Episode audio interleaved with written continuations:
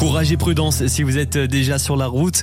Le week-end, aux alentours de la demi, régulièrement dans le brunch Radio Mont Blanc, nous faisons le récap de la semaine, oui, de toutes les infos qu'il y a pu y avoir sur l'antenne de Radio Mont Blanc. C'est avec notre rédaction.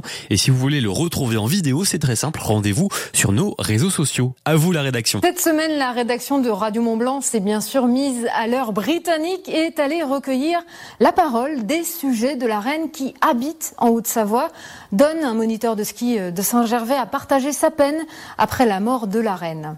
Autre temps fort de la rédaction, c'est cette semaine spéciale bilan de fin de l'été en montagne pour pouvoir revenir sur cet été bien particulier marqué entre canicule et sécheresse.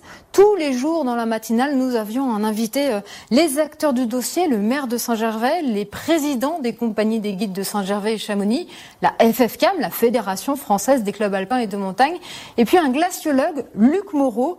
Chacun a pu apporter un éclairage différent sur les enjeux qui se posent à du réchauffement climatique.